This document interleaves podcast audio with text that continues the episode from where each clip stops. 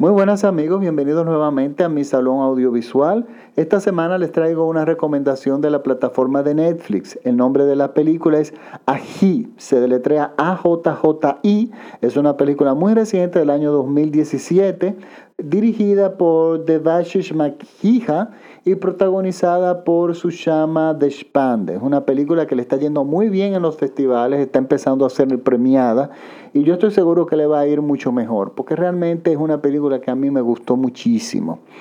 Miren, es una película muy difícil que trata un tema bastante incómodo. Es una película, es un drama donde que se desarrolla en uno de los lugares, en, bueno, en cualquier lugar de extrema pobreza de la India. Eh, donde hay un hacinamiento terrible. Y en este escenario, una niña de 10 años es brutalmente violada, pero brutalmente violada. Y la arrojan en un basurero como si fuese un animal muerto, la arrojan viva.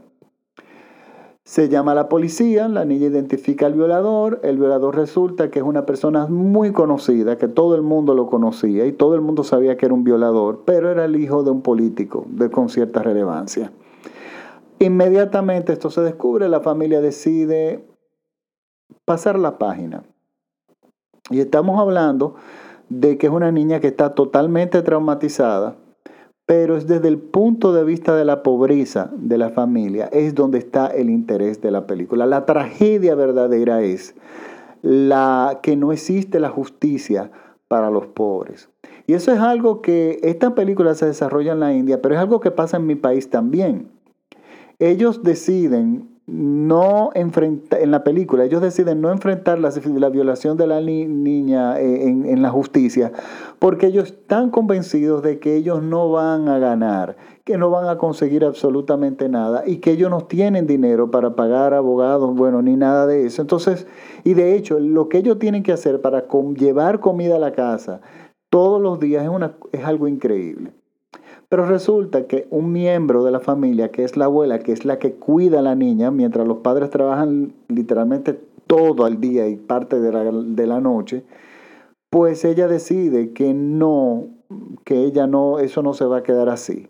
Y desde su corazón, ella busca justicia, pero también ella actúa desde su ignorancia. Y es aquí donde la película se vuelve eh, realmente interesante. Es una película que nos da muy duro porque es muy fácil criticar a las decisiones de las clases bajas o cómo se comportan o la dinámica de las clases que viven en la miseria desde un aire acondicionado en nuestros hogares. Es muy difícil. La película nos lleva a ese nivel, nos lleva a vivir en esos barrios y, nos, demuestran cómo es que se mueven y, cómo es, en, qué se basan las tomas de decisiones. Y las, tomas de decisiones se basan en, que no tenemos nada. Ellos evitan incluso la justicia porque entienden que la justicia es para quien tiene poder. Y esto pasa en mi país también, en muchísimos países de Latinoamérica. Por lo tanto, esta película a mí particularmente me llegó muy, muy duro, me dio muy duro. Y tenemos un director que no está buscando en este argumento hacer una película que te haga llorar o manipular al espectador de una forma barata o cursi. No. Esta es una película que perfectamente pudo haber sido una bomba lacrimógena, un, un melodrama ridículo, una telenovela. Y sin embargo el director saca una película muy bien llevada, muy austera, muy artística con una fotografía impecable. Fíjense que la película, el 98% de la película se desarrolla en la más absoluta oscuridad. Porque, bueno, en esos barrios hay apenas electricidad y entonces eh, la, fotografía está eh, construida en base a sombras, a luces que no funcionan bien, eh, a luces a medias, luces que llegan y se van.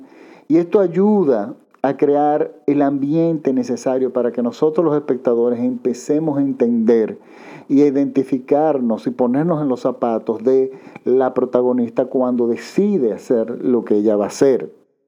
Es una película que es muy buena que la vean en grupos porque eh, da, da pie a un buen cineforum, porque hay muchos aspectos de la película, tanto sociales, argumentales, artísticos, cinematográficos, que se pueden discutir en esta película. Y es Por esa razón que yo la recomiendo. Miren, eh, si usted es psicólogo o le gusta la psicología, la tiene que ver. Si le gusta el arte, el arte la tiene que ver. Si es un sociólogo, de igual forma también.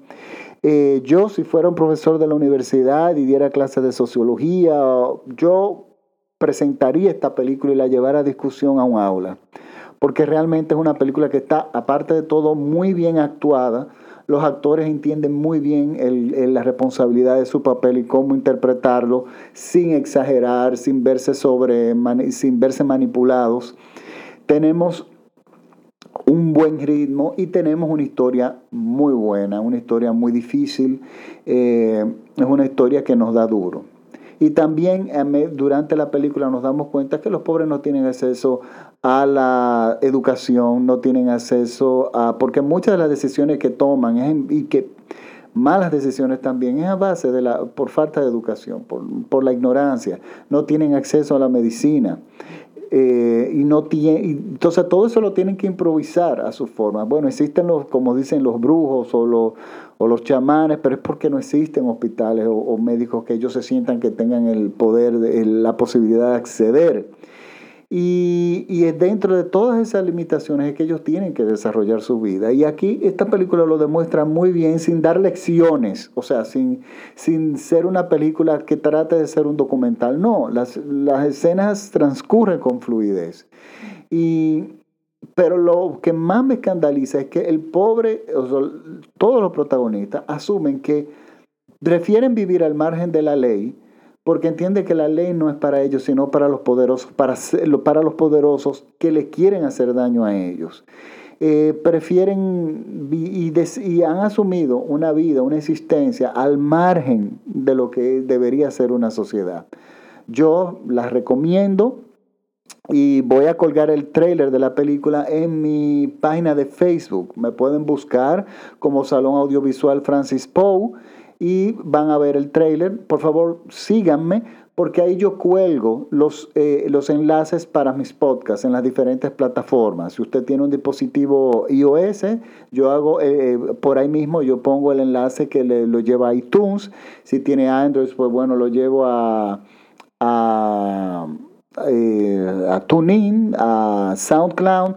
Es más fácil acceder por ahí. También me pueden seguir en Instagram en, como Francis Poe y en Twitter como arroba Francis Poe. Yo les, bueno, les doy las gracias por haberme escuchado nuevamente y espero tenerle otra gran película para la próxima semana. Recuerden que yo solamente hago recomendaciones de películas en plataformas eh, digitales como Netflix, Amazon Video y si mi audiencia aumenta de repente en España, pues también haré recomendaciones en filming.